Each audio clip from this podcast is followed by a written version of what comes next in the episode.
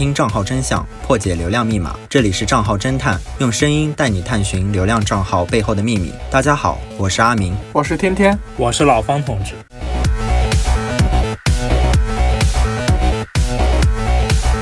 我们常常疑惑，时尚的定义究竟是什么？它好像涵盖了全球各地，从品牌、T 台、造型，乃至各种抓马严厉的妆容，又恰如穿 Prada 的女魔头中两条蓝色皮带细微的差别，其实是无数设计师和时尚工业的选择。时尚潮流不断迭代更新，我们不难从中窥见这个世界的变化。着装打扮，也就是我们对这个世界最基础的呈现。它是一种态度，不仅表达了我们是谁，也表达了我们想成为谁。在网络上也存在着这样一群人，他们特立独行，引领时尚，独具专。业眼光，这一期我们就一起走进时尚圣殿，聊聊那些时尚类账号。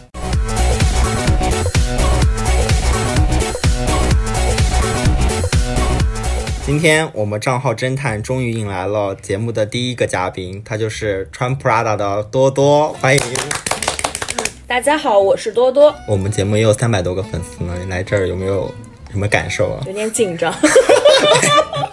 别紧张，别紧张。那我们今天就是聊一聊关于时尚类账号嘛。就将至年末，其实有很多颁奖典礼都举办了，像前不久就有金鹰节呀、飞天奖。然后金鸡奖，就我感觉每次举办这种颁奖典礼，第二天微博上就必有谁谁谁美炸了的热搜。那我本人其实也比较喜欢看一些博主，就是点评明星的那种红毯造型。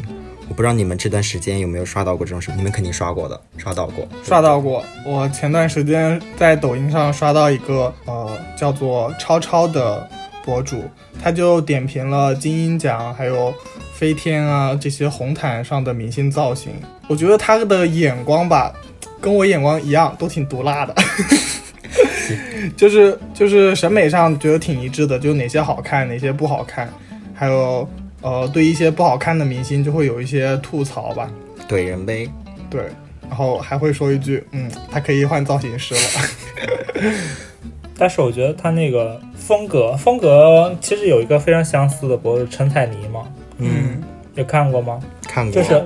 我觉得相比陈彩妮来说的话，超超那个语速偏快，而且他那个画面会让人有点不干净。我反而觉得他的视频非常的干净利索。我觉得我我会比较倾向于那种点评的时候会把自己的话外音配在那儿，不会把自己整个人出现。然后哦哦哦，知道了，你不喜欢整个人大脸怼。对，我不因为上一期我提到了不喜欢人大脸怼在那叭叭忙，你就嫌人家不好看呗？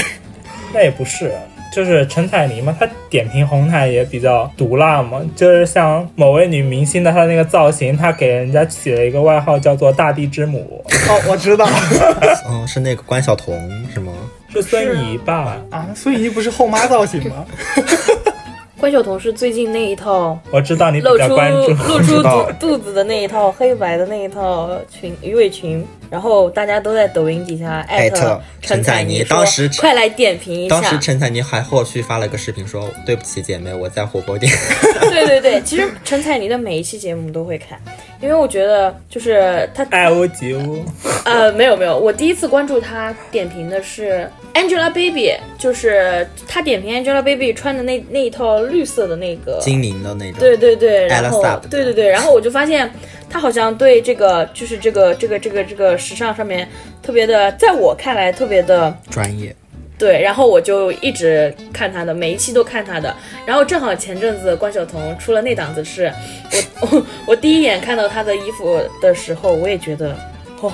有点土，但是那个他点评关晓彤就是他。有跟别人不一样哎，别人说他在那个华伦天奴穿的那套粉色的特别丑，但是他说特别好看，特别适合他。因为可能是他站在他自己也是从事时尚行业的这个角度来看，就是这种可能那一套华伦天奴粉色的话，就比较的有艺术性，而且他们的审美跟我们还是有一定差距的。而且可能关晓彤她本身可能就比较适合那套粉色。大女主气质的，而不适合那种，因为关晓彤那一套，她呃说是致敬，就是当年那个经典，就是穿的是呃翻版，就是仿拍，但是没有穿出来那种感觉，反而就是给自己挖了一个坑吧。我其实抖音上就嗯关注了这两个博主，因为他们我觉得他们两个特别有意思，特别就适合去讲相声。他他们有也比较有特点嘛，因为他们两个人其实都是服装设计师，但是其实像可以组一个 team。但是像现在陈彩妮其实现在比较火了，就很多他我感觉他现在的视频有点不敢说了，没有以前说的那么毒辣哦，对对对，他，因为我是很早之前就看了他的视频，确实就是现在说话就是有点遮遮掩掩。就很平和的啊、那一种。以前他以前视频的风格是那种就直接呃那种节奏特别快，而且那种那种声音也很大，那种狂怒型的那种，就是为什么要穿成暴这样？走型对对，暴走型。但是他现在可能这可能怕得罪人吧，然后就现在视频变得风格，整个风格就有点平和了，只是单纯的指出这样搭配不好。不好。那其实超超和彩妮他们都有这种明星红毯造型的这个选题吗？你们认为他们是如何处理就是这个相同选题是怎样实现差异化呢？就首先我会觉得超超和彩妮点评的明星数量是不一样的，嗯，可能彩妮点评的明星会全一点，或者是多一点，甚至是点评的红毯场次可能会更全。就比如说之前有一个锦绣之夜和兰蔻的红毯，超超就没有点评的。还有一个就是我觉得他们的呈现方式和呈现的内容是不一样的，就是。你们有没有发现彩妮在每个视频就是点评的时候会加一些她的具体的修改意见？对对，他会把他会把他的修改意见 P 图 P 上去，然后给大家看一下那个效果。可能因为他本身也是做时装造型这一个行业的吧。对，对于超超和彩妮他们在呃评价明星红毯这件事情上，我只能说他们都很敢讲，就是他们在相互比较，就是比谁更敢讲，比谁更敢玩梗。对啊，就有人在他评评论底下说什么吗？我觉得你比谁谁谁讲的更好。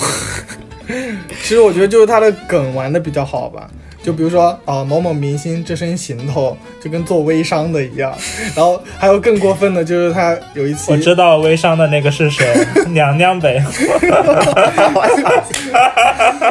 还有上上面穿了一个大斗篷，下面穿个黑丝加个什么东西的，就还有他点评一个明星说他的发型就像一个小姐姐一样，小姐头，小姐头呗。就陈彩妮和超超而两个比较而言的话，嗯，我更喜欢陈彩妮，因为呃她在点评就是明星的那些服装的时候，她会给出意见嘛，就是给出自己的意见，就是我从陈彩妮的视频里，就是可以获得自己日常穿搭，穿搭的灵感，提升自己的审就是。比如说呃谁谁谁哪个部位。呃，因为那个部位的，比如说就关晓彤那期造型，她就会告诉你，腿长、腰短、胯骨突出的女生 是不适合穿鱼尾裙的。对，然后就会给出她的那个建议。就是其实我觉得她的视频的点评可以给日常生活中的女生一种穿衣的指导。嗯，就是普通人也可以学习收藏一下的。对啊，这就是我们看这种博主的意意义嘛，也就是功能嘛。其实我觉得超超可能更偏向于点评礼服造型本身，因为你们都说，嗯，彩泥会在最后加修改意见嘛。其实超超对造型的点评是有自己的一套逻辑和观点，我觉得他更加多一点时尚批评吧。就是你在他的视频里可以很明显的感受到，他是希望内娱的红毯造型再出彩一点了，就是跳脱一点的，不要局限住。而彩妮呢，我觉得就更多的站在艺人造型团队方吧，就是他提出自己的观点，然后给出几道解决方案。另一方面，其实我觉得就是为了和自己的品牌形成一个合作吧。就很多艺人会穿他的衣服啊，就有人留言说说看他是因为迪丽热巴穿了他的衣服。但总的来说，我觉得审美是一件很主观的事情，时尚本来就不受限嘛，我们不能说谁点评的更好，也不能拉踩，只能说我们尽可能去选择性的接受，然后化为自己的感觉嘛。那除了明星红毯造型，你们看过的一些时尚潮流类博主，他们的选题还有哪些呢？我比较喜欢看一个，就是名字叫氧化橘的，不知道你们有没有看过？没有啊，没有，给我们推荐一给我们下吧。推荐。他他他以前火是因为他是呃一个大，他是一个大学生，然后他是国中国超模超模类型的那种呃女生，然后她长得特别有我们女生眼中的骨相美，就是长得很瘦，呃不是很瘦，但是是刘雯那一挂的吗？对对对对，就是骨相美，就是我该怎么跟你们男生解释骨相美这个？就可能你们，呃你们男生觉得骨相美是一种就是刘雯那一挂的呀。就是就是颧骨呃颧骨有一点点的突出，出然后然后脸可能是不是那么圆，很高级，高级对，高级脸，然后成一点稍微一点方方的那种感觉。知道，就是超模脸都是那个样子。对，就是对的。呃，我特别喜欢她，是因为，呃，她虽然就是像刘雯那种骨相美，就是给人一种很清冷的气质，但是她给我特殊点就是她很平清静。嗯呃，他平常的视频的风格就是。呃，网友会在他的抖音底下评论，就是说想看你穿什么样子的，嗯，衣服，呃，比如说最近出的系列就是他在视频的开头会说，听说你们都希望都说我穿麻袋也好看，他就会真的用手边的那个麻袋去现成的，对对，这不是这麻袋不是现场 张也四火姐姐，现场就是把它嗯、呃通过改变改造，就是穿。改造成一个裙子，然后就是妆前妆后有一个变装的那种呃转场视频，就是给人特别的高级。但是其实氧化菊第一开始火的视频是，呃，他的那个生日视频，就是呃，也是现在的抖音的一个模板。就是当他生日吹蜡烛，他把那个蛋糕举起来的时候，他的所有的朋友都从一边簇拥过来的那种。就是他是从那个开始他的人气道路的，然后之后他又开始转变他的风格，因因为后来他毕业了，他又把他自己呃改造成了一个美妆博主，就是向大家推荐呃日常的护肤品、妆造品，然后最近他可能又在改呃改转型对转转型，就是走他那个妆前和妆后的那个风格的那个视频。但是我觉得这样就是挺让人意想不到的，就很惊喜。隔一段时间就有新的系列出来，就就是这挺惊喜。种博主，就是让人感觉他不会腻。他是用心的，对对对，就是隔一段时间就会有一个新的系列。我比较喜欢一个，可能你们不太能理解的一个类别，就是抖音上面在在线挑模特的一个账号，它叫比利比利。没有看过。我看过，我看过。挑模特，对对对对，他就是会在抖音上在线征集你的就是正照片正照片正脸、侧面，然后再加一个半身照，然后他会在他直播的时候一个一个的过，他就是如果有人。同意公开的话，他会给你看一眼那个人长什么样，然后说，嗯，这个不行，然后姐姐劝你放弃这个行业。有我最夸张的一次是从下午开始看，然后一直看到凌晨两点钟，我就看他挑模特，看的特别搞笑。是我觉得就很多网友可能会冲着就是为了搞笑点评，就是去投稿。就比如说我还投过，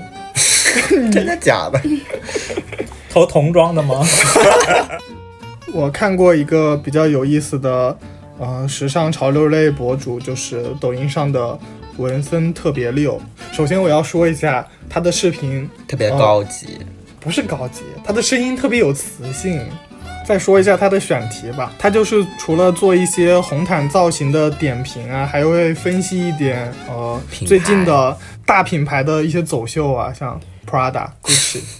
他会分析一下那些呃走秀的衣服创意在哪里，呃时尚感又在哪里。反正我看完之后，我就觉得我离时尚好像又近了一步。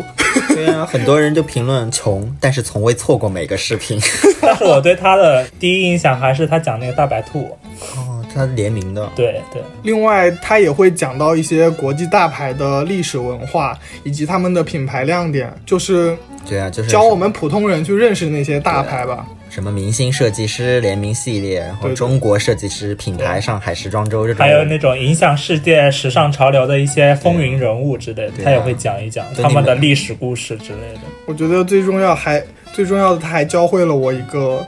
呃一些新的英文单词吧。这把 Just Valley，除了这些，他也会给我们推荐一些呃打折的或者是比较基础的那种国际大牌，但是还是买不起。对呀、就是从，但是从未错过。我买不起，我还看不起吗？就没事啊，我虽然买不起，但是我知道这些品牌，我就觉得自己好厉害，对呀、而且还提升了一下自己的审审美就很 international。其实我要推荐一个，就是刚才我们说的那个超超，我觉得他的视频做的是真的很垂直，并且很用心。就是他除了一些点评后代造型，然后还有一个我最喜欢看的就是他的每月男女明星私服点评。就我昨天还推荐给那个天天看。就是你在他这个系列里，就你可以明显感受到超超怼人的功力。比如他说男明星你戴墨镜真的就就是一个样子。然后他还吐槽苏有朋在《披荆斩棘的哥哥》里蛮卖力的，然后有的时候就是穿插那么这种不那么明显的吐槽和笑点，我然后我就 get 到了，我就会跟着一起笑。他就会说黑西装加黑衬黑衬衫会很有一种纯 K 服的感觉，就是他的口播是一个，我觉得是他的视频的一个亮点。然后也有的时候他会吐槽说每月收到很多蔡徐坤粉丝的投稿，然后说蔡徐坤粉丝是住在他的衣柜里面的。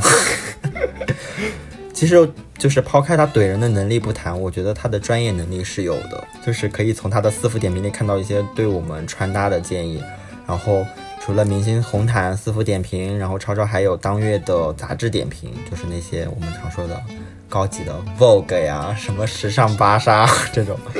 在这个系列里，其实它不是造型本身的点评，我觉得更多的是，就是它会很专业，就是它会解读一些封面的镜头语言啊、场景的搭建，以及呈现出来的风格氛氛围、内容的解析这种。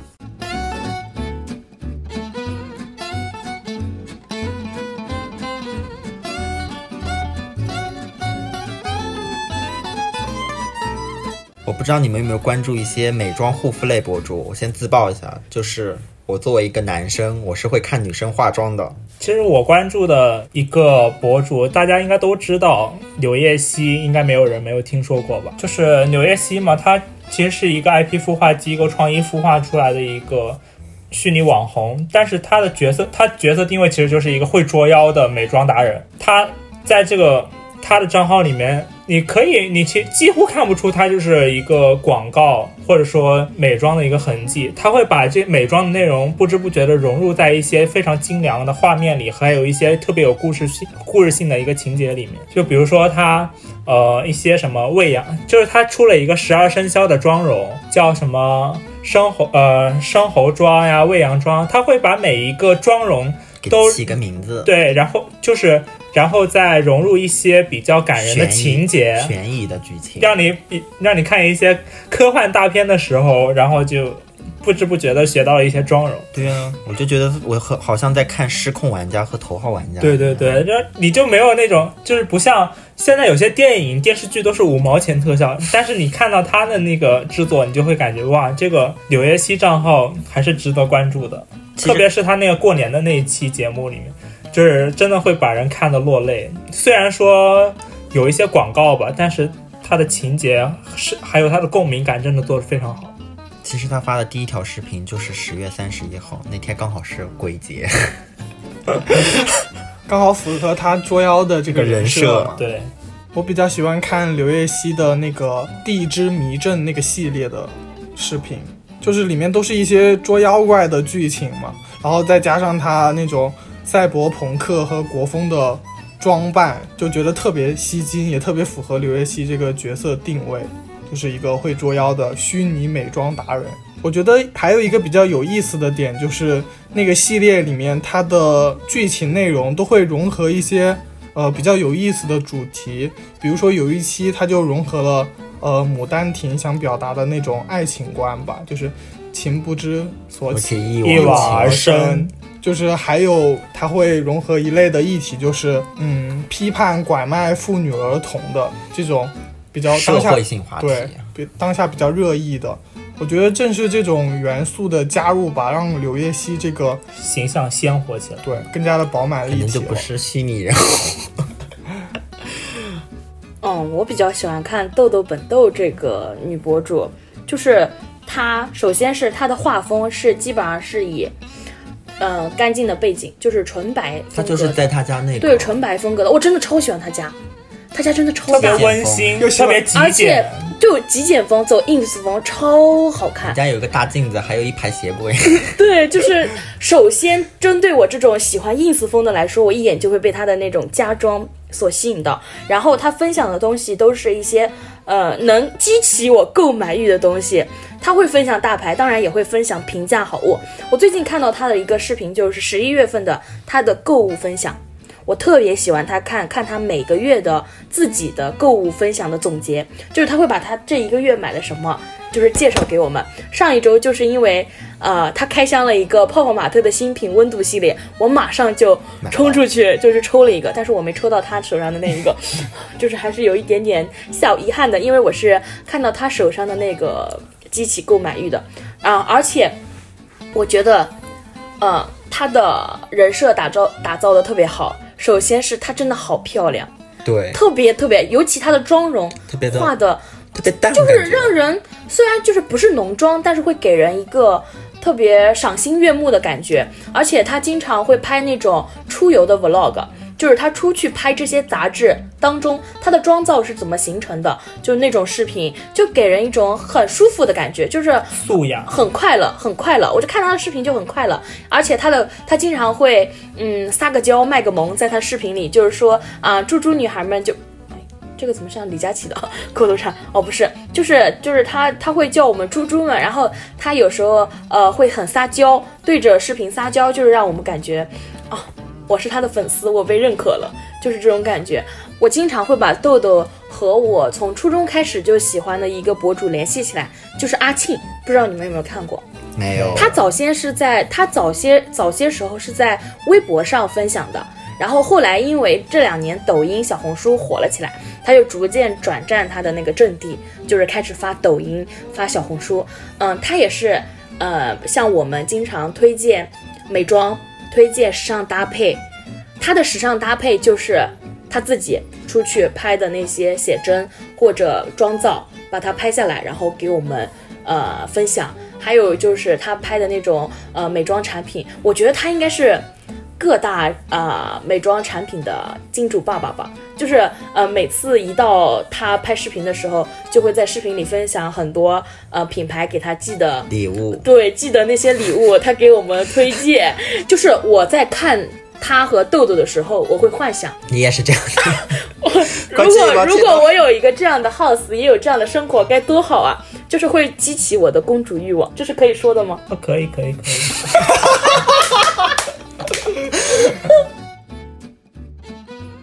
刚刚老方同志也提到了元宇宙，然后我想说，我关注了另一个就是跟元宇宙有一点点联系的，呃，美妆护肤类博主，他就是抖音上的桃阿狗君，他有两个账号，大号叫做桃阿狗君，另一个小号叫做原来是桃阿狗君。他的大号内容基本上都是一些创意微短剧加上广告的形式。然后小号的内容基本上都是那种沉浸式的美妆护肤，再加上广告，我就觉得他的广告真多，能不能分我们一点？人家是广子天花板，真的是广子天花板。我个人其实比较喜欢他的大号桃阿狗君，因为是那种微短剧的形式吧，看起来比较会有故事性，然后比较有看点。他现在最近的作品，就是因为元宇宙也炒得比较火嘛，所以他现在剪辑的后期风格都会带上一点元宇宙那种赛博朋克的风格，就是科技风，对，科技感十足吧。但是其实相比他大号，我比较喜欢他小号，原来是桃花狗君，我觉得他那个账号做的其实比他大号更有风格，更有。那种突突点，现在做剧情的这种账号实在是太多了，太千篇一律了。然后他小号就走一些二次元，走一些赛博朋克风，卡点啊、变装啊、夸张的，他那个夸张的那种妆效和他奇异的服装，在他小号里面体现的就是那种恰到好处的感觉。是的，让我感觉就小号更有记忆点，对，更有特色。小号更短，对，小号还更短。其实我刚才也自曝了，说我是喜欢看美妆护肤类的视频。那你们有没有看一些？就是我我发现最近有一个现象，就是男性美妆博主越来越火。就是比如说最原始的李佳琦，他就会自己画口红，然后洛王宇嘛，洛王宇，然后王天心，还有还有什么来着的？就是现在有很多男生嗯博主在尝试着去拍一些晚间护肤 vlog。啊，还有这种你啊，不知道你们喜不知道你们看不看？我只知道小小黄，你们知道吗？不知道，就是呃，他也是一个时尚圈里的呃 top 前几的小小黄，他是谢欣桐的男朋友，然后因为他的女朋友谢欣桐也是嗯、拍那种美妆穿搭 vlog 呃火起来的，然后呃他跟着他就是也尝试去拍摄，就是所以他意外之火。在他的视频里也经常会有他的晚间晚间呃护肤 vlog，或者说是他今日的出游穿搭是怎么样的。就是我觉得现在男生呃拍这种护肤 vlog、穿搭 vlog 是很正常的事情，包括还有直播带货，也有男生去呃尝试带货那种耳饰、首饰之类的，我觉得很正常。还有那种男生化妆的，就挺正常的。确实非常正常。因为异性相吸呀、然后 就是有时候可能男生画的比女生还要美，就是我觉得可能大家更想看到多元化不一样的东西吧。原来其实这种呃护肤，嗯呃种草这种，大家有一点广子太多的广子不对，在女生中间是有一种嗯、呃带货广子的那种，嗯、女生不是应该很喜欢这种推荐吗？呃，看多了就不喜欢了。但是这个时候突然出现一个男生，告诉你我晚上也这样护肤哦，就会很有新鲜感。如果这个男生长得再帅一点，那就更有新鲜感了呢。肯定都是帅的呀，不帅怎么可能会出来呢？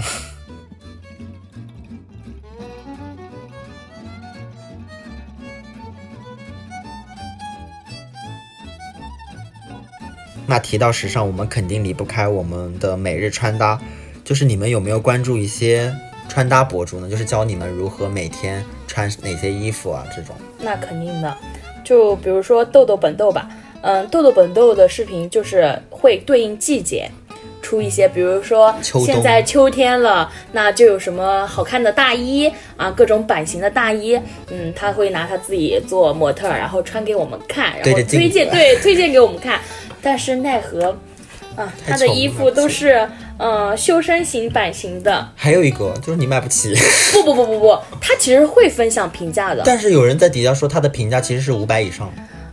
你想啊，秋天的一件大衣五百，你也是，他也是这么说的。他说，对啊反正一件衣服对要穿三四年，说对对我经常会被他的这句话洗脑，然后去买他安利的东西，就是觉得一件贵的东西折算到每天的话也就几毛吧。但，是现在时尚圈不是就有一种那个叫消消费的贵的主义嘛？就是你消费贵的，但是你可以用的时间更长，其实划下来会更划算。是的啊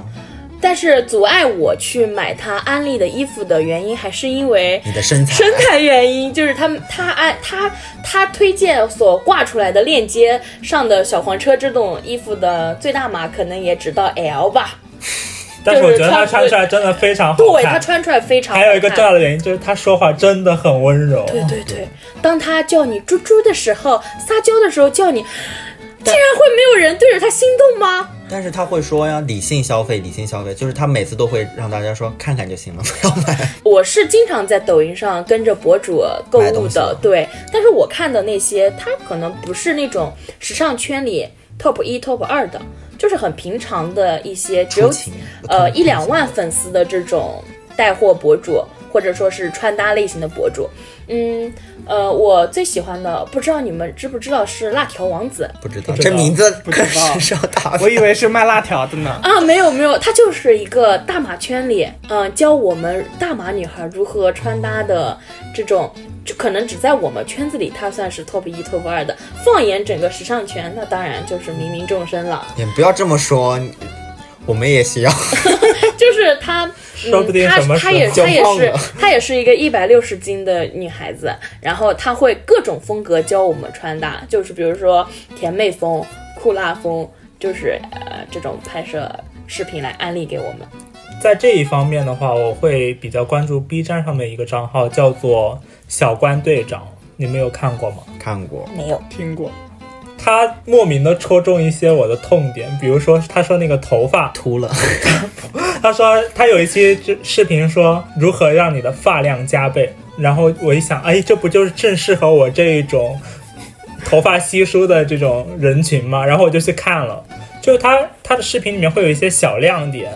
比如说他会加一些小动画，就他自己画的一些小漫画，然后或或者说加一些放大、缩小这些搞笑的特效，就会让人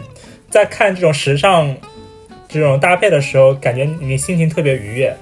但是你知道，我看了那一期视频之后，我真的痛了，因为他那个发量加倍，我看到最后其实是他是让发量本来就很多的人看起来如何更多，而不是让如何头发本来很少的人看起来头发多。我看完那些就，哎，好吧，还是我自己的错，还是去植发比较比较稳妥一点。还有他那个帽子的搭配，真的。就是很戳中我，他什么渔夫帽、鸭舌帽这种这种帽子，他会根根据你的正面、侧面来进行一个分析，非常专业的同时又非常的搞笑。我觉得他的视频做的也是非常有意思。看来这两样你都非常需要。哎，不过我也很喜欢看，就是他的那个视频还会特别搞笑，就是对男生穿搭博主，可能我虽然叫不出名字啊，但是。他们的视频里就会穿的又帅，人又帅。对呀，就是颜值很加分。我在 B 站上就看了一个叫阿豪师兄的，他就是长得特别帅。然后我前几天才关注的，他就是教那种，他的视频风格真的非常简洁，一句废话不说，直接就上衣服，专门试给你看。但我觉得那种非常好，就比如说小红书上有很多男生的穿搭博主，他们就是直接无剪辑。无很多多余的剪辑，就是把自己的整套穿搭呃放出来，然后边上打上哪个店铺，对品牌店铺，就是然后我就会对我就会直接下单，直接下单，直接下单，抄作业，直接下单，对抄作业直接下单，就省去了那些多余的交流。我不想听他前面就是说什么哎啊这个衣服怎么怎么样，性能多好，穿就完了，只要看到上身效果就行。对，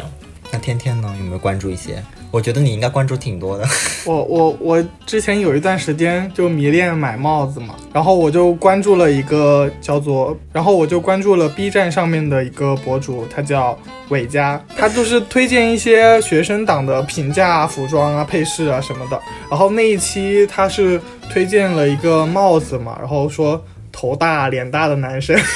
应该买哪一种帽子比较合适，就是要买那种首先那种头。就是那种头围要大的帽子，另外就是帽檐一定要长一点，哦，对，还要立起来的那种，就会显得脸小头小嘛。然后我就根据他的推荐买了一个，嗯，还挺适合的。但是我跟着博主买的时候有过踩雷耶，我也有踩过。就是因为我一直买大码嘛，对，我会发现他们宣传的大码跟我买的大码不太一样呢。就是他们自己本身视频标注的是，他们说一百七十斤的男生怎么对对对对，但是我看根本就没有一百，而且还有那种版型并不合适的，因为他们的视频里面会把自己拉长。我经常会买回来的，而且他会打样的版本和你收到的版本不太一样。哎，说到这里，我就在抖音上也刷过那种揭秘。就是刷到他们说，呃，你看到的视频博主穿的好看，是因为他们的衣服都是量身定做的，但是我们拿到的衣服就是流程化的、流程化流水线做出来的衣服。这让我想到了，就是有一个有一种类型比较火的，呃，穿搭穿搭视频吧，在淘宝上或者天猫上买一件某大牌的，然后再上拼多多买一件。那种仿版的，仿版的，看一下他们之间有什么差距嘛？然后发现拼多多的更好，就是更有些时候是拼多多更好，就是还是要看货的。然后货比三家，即使是同一个版型，然后不同的代工厂生产出来的也是不一样的。那我们之前其实也谈论了许多美妆护肤类的博主，其实有一类视频和它差不多，就是仿妆的视频。针对这个视频，有的人会评论说仿的不像，但是你们是如何看待这个现象的？我觉得这种现象还是比较常见的吧，毕竟仿妆类账号确实比较容易翻车，比如说很多。呃，博主他就会仿那些明星的妆容啊，然后就会如果仿的不好的话，就会被粉丝 喷 粉丝喷。真的一点都不像，仿的是什么东西？但是抖音上有一个博主，他叫图罗伊，他就经常仿一些明星的妆容，但是打开他的评论区一看的话，还是比较友好的。但是也有人说他仿的不像，但是他会提提前在视频开头说他仿妆不仿人，大家轻点喷。嗯，我也觉得就是因为他这句话吧，就提高了大家对他的宽容度。对，毕竟有一句俗语叫做“嗯，丑话说在前头”。对，因为他说完这句话之后，如果你再喷就不礼貌了。他，的视频出来之后，你还是会觉得哇，这个女生有两把刷子，真的有些地方是有点神似的，对他他他主打的就是神似，说实话，他其实长得就那你很百搭。很百搭。有没有你印象最深的一个仿妆呢？我比较喜欢是他那个紫霞仙子的那个仿妆，因为他出来之后，我感觉嗯，当年的那种感觉，如今又回来了嘛，一喵喵。就是我第一次关注仿妆，其实是因为一个。就不是仿妆类的视频，他讲了一个关于加了个林这个博主的一个故事，就是说这个博主在仿《山海经》，就是他为了还原《山海经》中的角色，然后欠了多少多少钱，然后就是怎么样怎么样努力赚钱去还债，去维把这个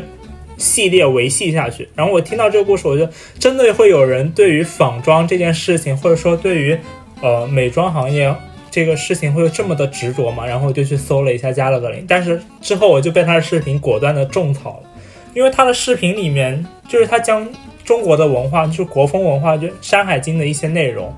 跟就是妆容结合起来，它不仅仅以它，我觉得它已经不仅仅是一个呃单纯的妆容教程了，它是将一种文化的传承。对，就是融合在这个妆容里面，在他视频里，就是可以感觉到你就是回到了那种天地初开、鸿蒙既破的那种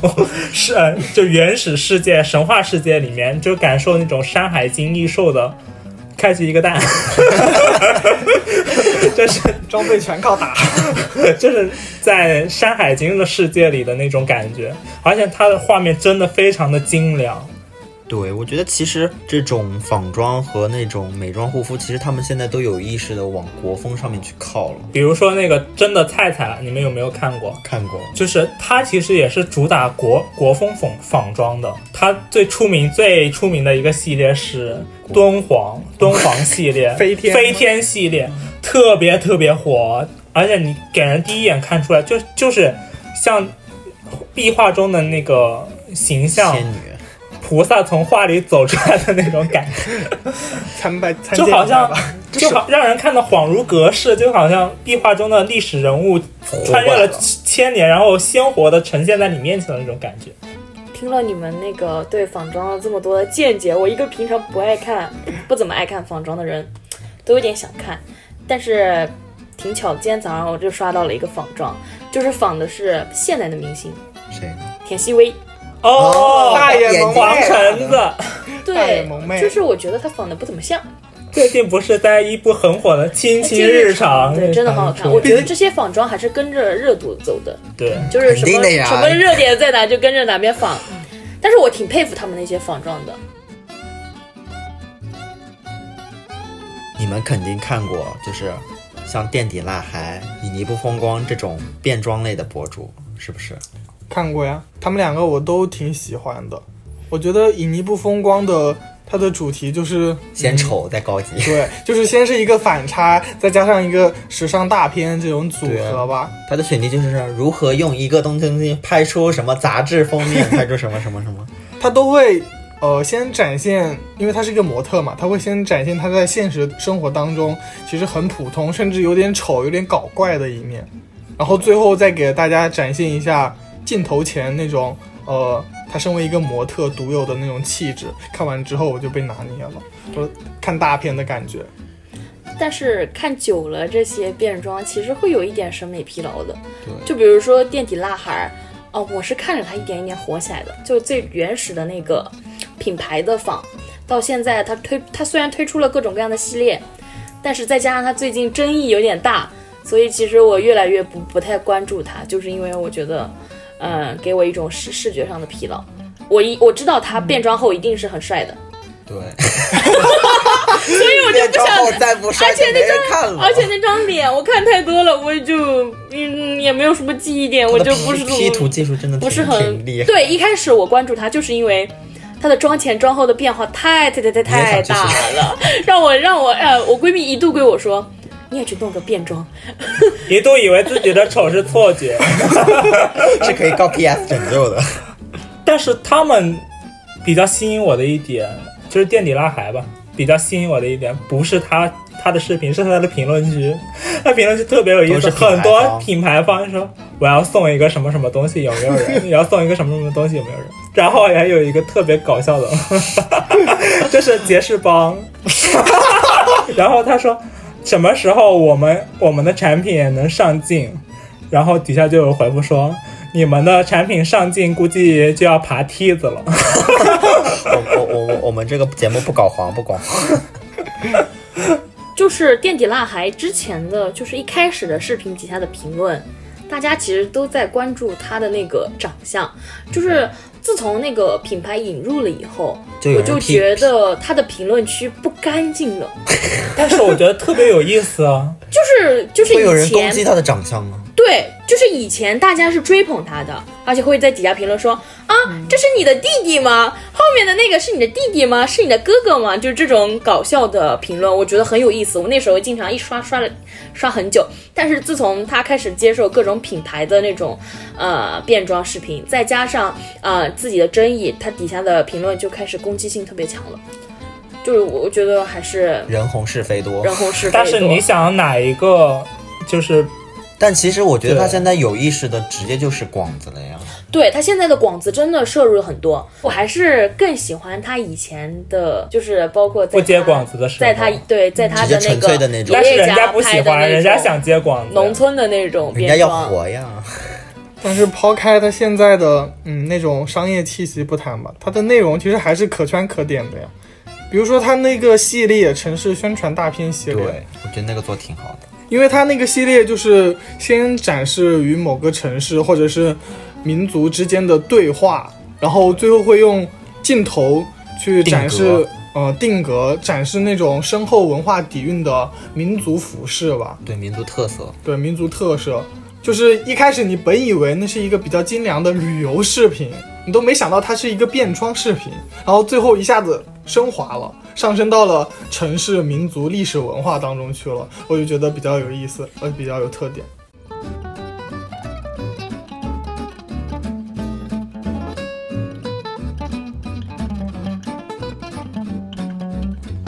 其实你们刚才也说，就是时尚博主他最终目的都是带货嘛。现在有一种论据或者是论点，就是说时尚博主就是等于发图。发一些视频，然后卖货，本质上是和微商淘宝店主差不多这种观点吗？我其实不太认同这个观点，因为我觉得时尚博主他就相当于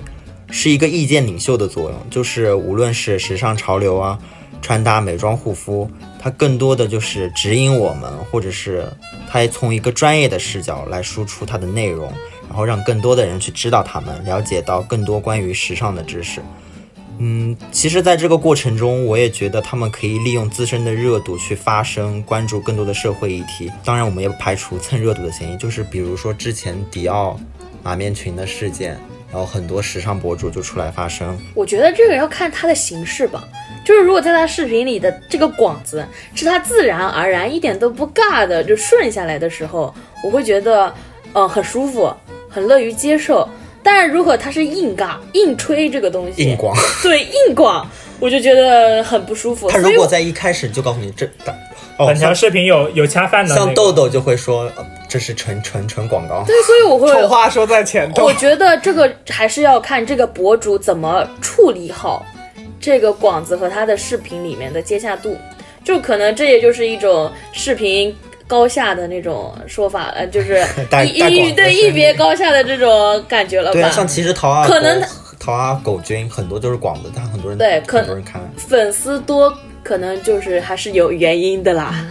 我跟你的观点差不多，因为，嗯，他们两个本质上都是差不多，最终目的都是相同的嘛，都是为了商业变现嘛。但他们的呃过程是不一样的。相比较于微商、淘宝店主那种拍拍视频图片啊，然后依靠大量的广告刷单，就朋友圈呃疯狂的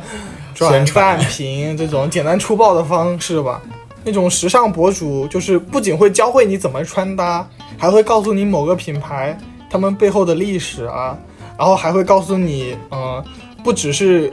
大牌的潮流的才是最好的，有一些民族的历史的服饰也有自己独特的美。最后，他们还会告诉你，你在变美之前，你应该先让自己变得自信，这才是最重要的。就是语言的力量是还是在的，就是比如就刚才天天说，就是微商就是拍图片嘛。对，其实抖音不光抖音、快手这种平台上，你们应该肯定见过很多，就是图片分享。对，就是直接图文类型的，把那种好货以图片划过去、划过去、划过去的那种感觉，那那种其实就纯硬广了吧？那种就纯硬广，那种就给人不了，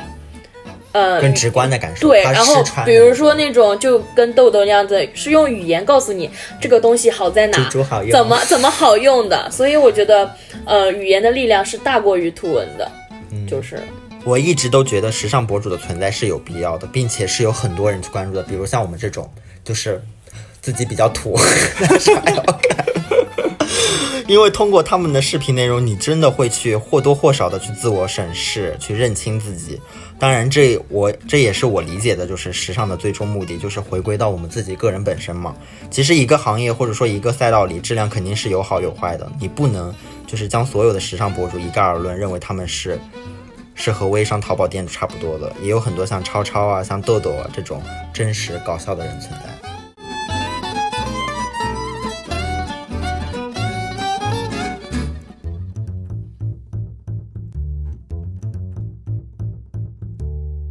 自人类诞生赶时髦这件事，似乎就刻在了我们的骨子里。时尚是一个非常魔幻的东西，它可以宏大到囊括男女性别、阶层属性等具有争议性的议题，也可以微小到每天日常的通勤穿搭，甚至是一根假睫毛的选择。它能轻易地将各种视觉元素融汇成盛大的文化奇观，调动人们的激情和欲望，也能藏匿在街头巷尾的服装店，安静不语。好了，以上就是我们的第五期节目，再次感谢我们今天的特邀嘉宾多多。世上有两种最耀眼的光芒，一种是太阳，一种是你越来越美的模样。听众朋友们在觉得自己不够 fashion 的时候，也可以听一听账号侦探。不管你需不需要，我们一直都在。拜拜，我们下期再见。Being so perfect, wasn't trying to get involved. But the way you looked at me, girl, I just know you wanted more. Oh, it me.